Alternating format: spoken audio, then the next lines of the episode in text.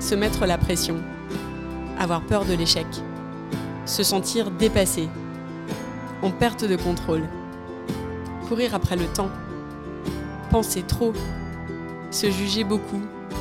Le perfectionnisme est un piège.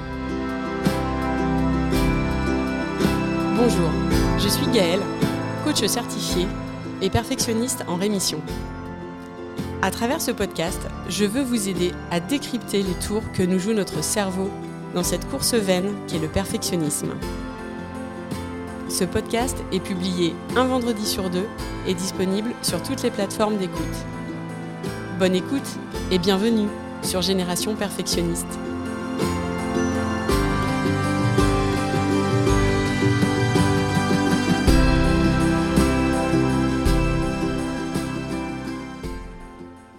Écoutez l'épisode 3, la couleur des émotions. J'aimerais aujourd'hui vous parler des émotions. Gros et beau sujet qui me tient à cœur. Je vais vous en parler à travers l'approche qui m'a été enseignée via la formation de coaching que j'ai reçue à la Life Coach School. Cette approche m'a aidé à mieux comprendre comment les émotions fonctionnent à l'intérieur de soi. Les émotions ont toujours pris beaucoup de place dans mon quotidien. Quand le perfectionnisme est bien installé, on est en général régulièrement assailli d'émotions très inconfortables et cette charge émotionnelle peut être lourde à porter. Tout du moins, ça a été mon expérience pendant de nombreuses années, avec une petite touche d'hypersensibilité pour couronner le tout. Alors, je ne crois pas que l'hypersensibilité m'ait réellement quitté. Je pleure toujours autant devant un bon film ou quand mes amis me partagent des histoires qui me touchent. Mais bon, là, je m'éloigne du sujet. Lorsque nos actions sont dictées par la peur de l'échec, la peur du regard de l'autre et le besoin de contrôle, des émotions comme l'anxiété et le débordement prennent beaucoup de place dans notre quotidien. Et ça, j'ai pu en parler dans l'épisode 1.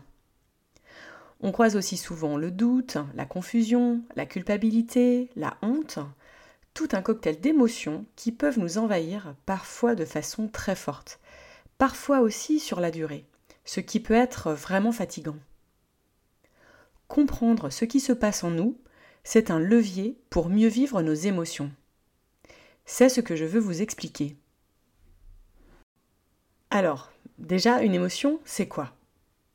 Une émotion, c'est une vibration qu'on ressent dans notre corps et qui est le fruit de nos pensées.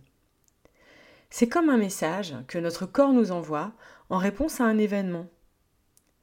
Ce n'est pas la même chose qu'une sensation. La sensation vient du corps. C'est quelque chose qu'on ne peut pas contrôler, comme la faim, le froid, la douleur si on s'est blessé.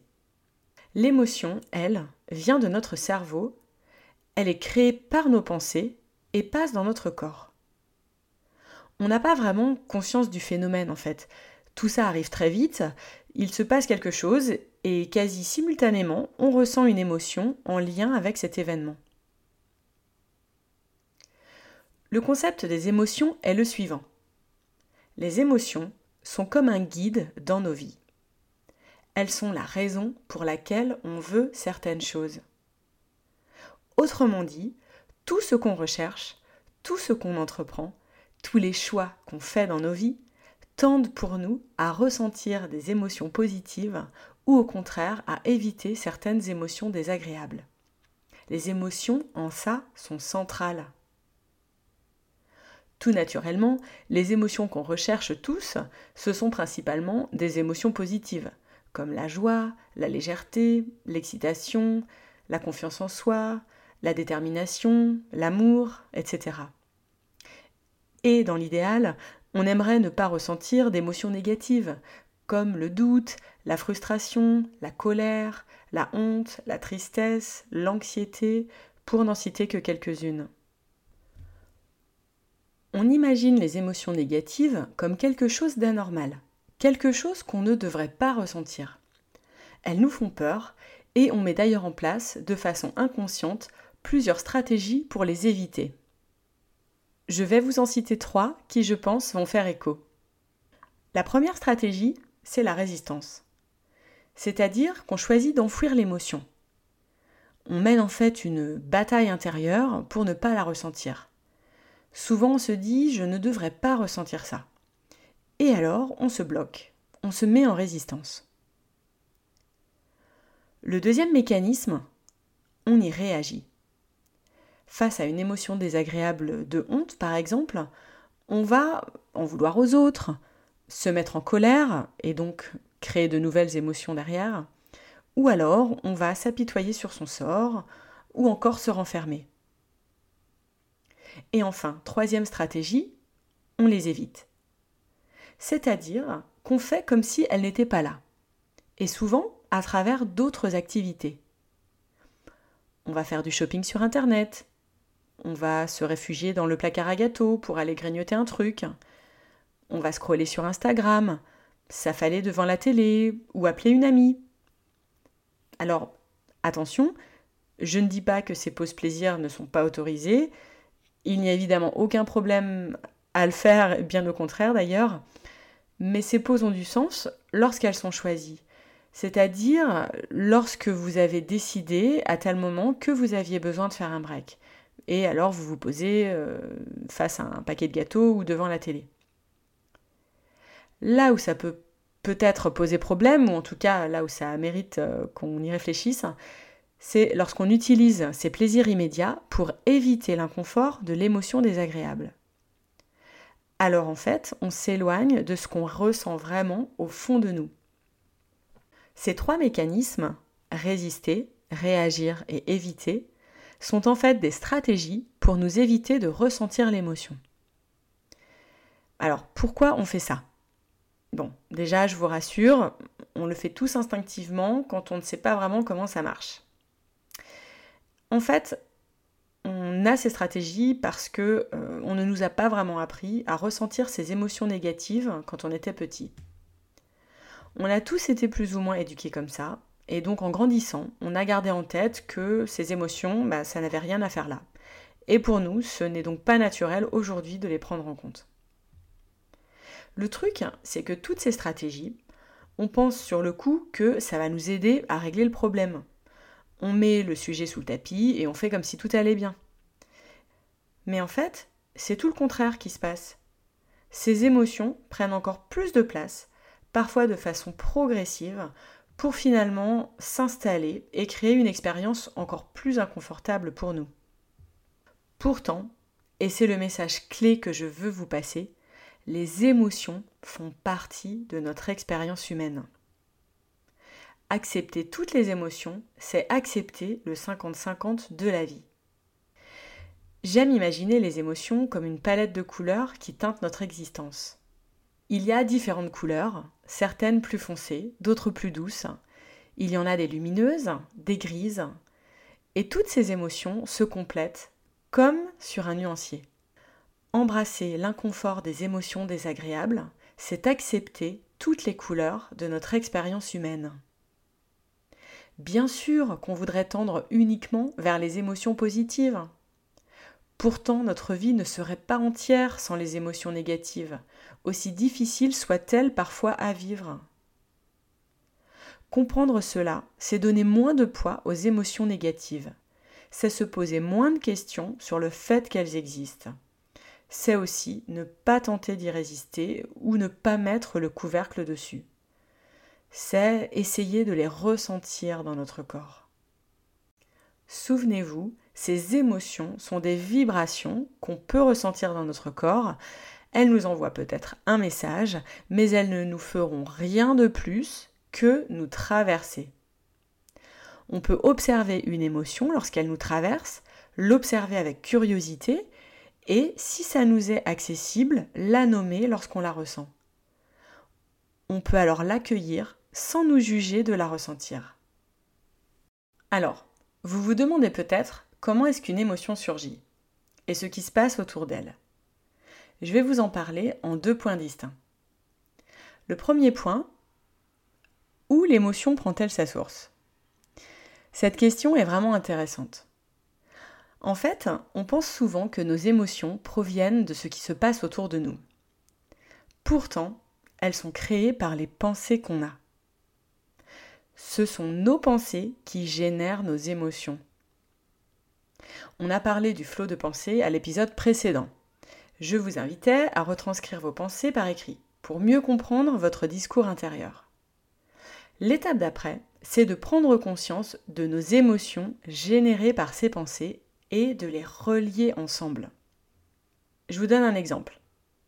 Alors, si vous êtes maman d'adolescent, cet exemple vous parlera certainement.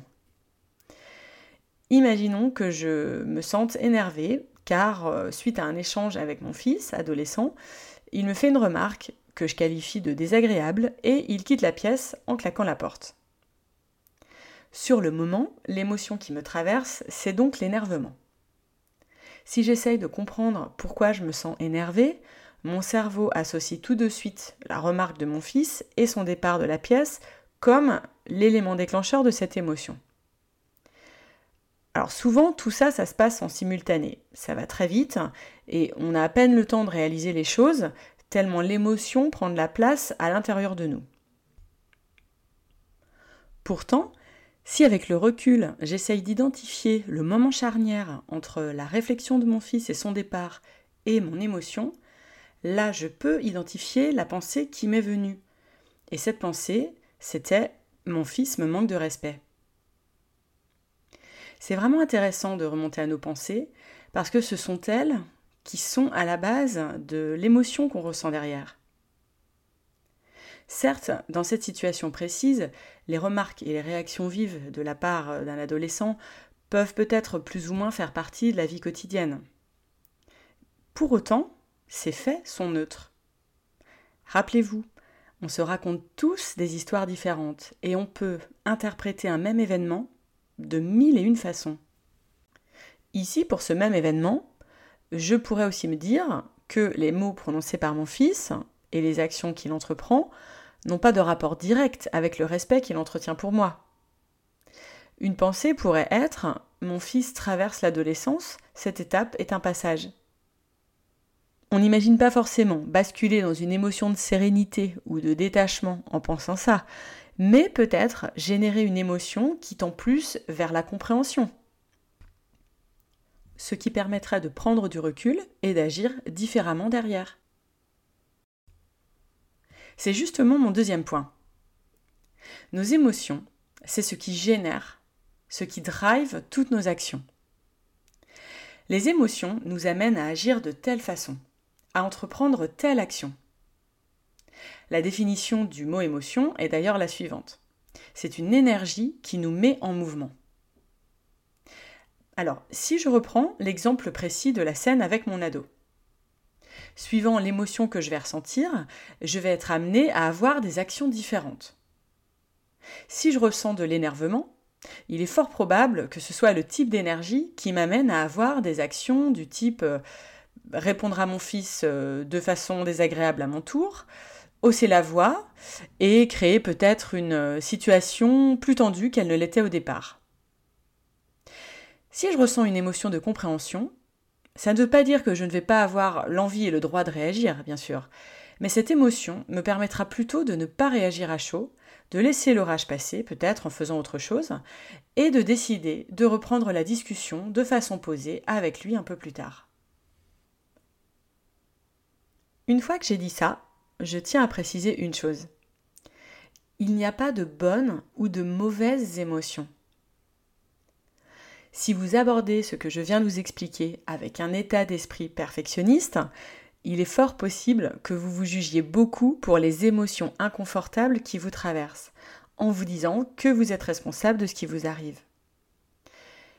Je l'ai déjà dit dans les épisodes précédents et je le répéterai à chaque fois s'il le faut parce que je connais bien le problème. L'autocritique n'apportera rien de bon. Et surtout, ça ne vous fera pas avancer. Je vous le disais tout à l'heure, l'expérience humaine est faite de différentes émotions, comme une palette qui colore nos vies. Toutes ces émotions sont acceptables, elles font partie de l'aventure.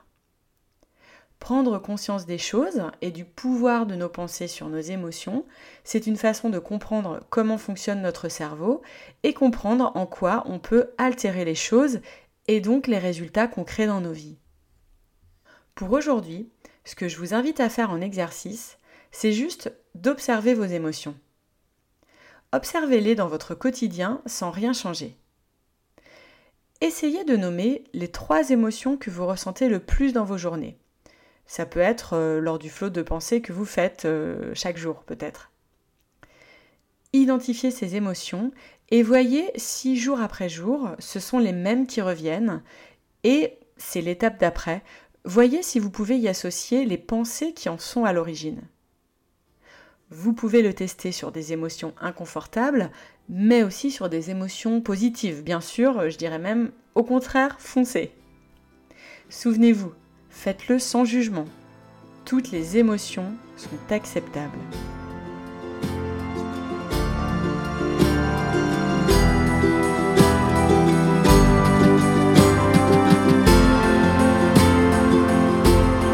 J'espère que cet épisode vous a plu.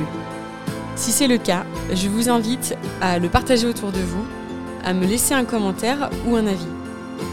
Un avis 5 étoiles, c'est ce qui permettra de toucher et d'aider un plus grand nombre. Et ce sera vraiment un soutien très précieux que vous pourrez m'apporter dans ce projet. Vous trouverez tous les éléments dont je parle dans les notes de l'épisode.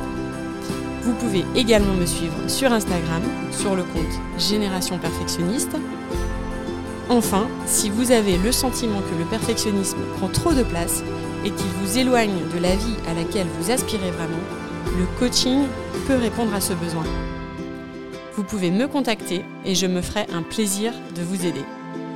Je vous dis à très vite pour un nouvel épisode.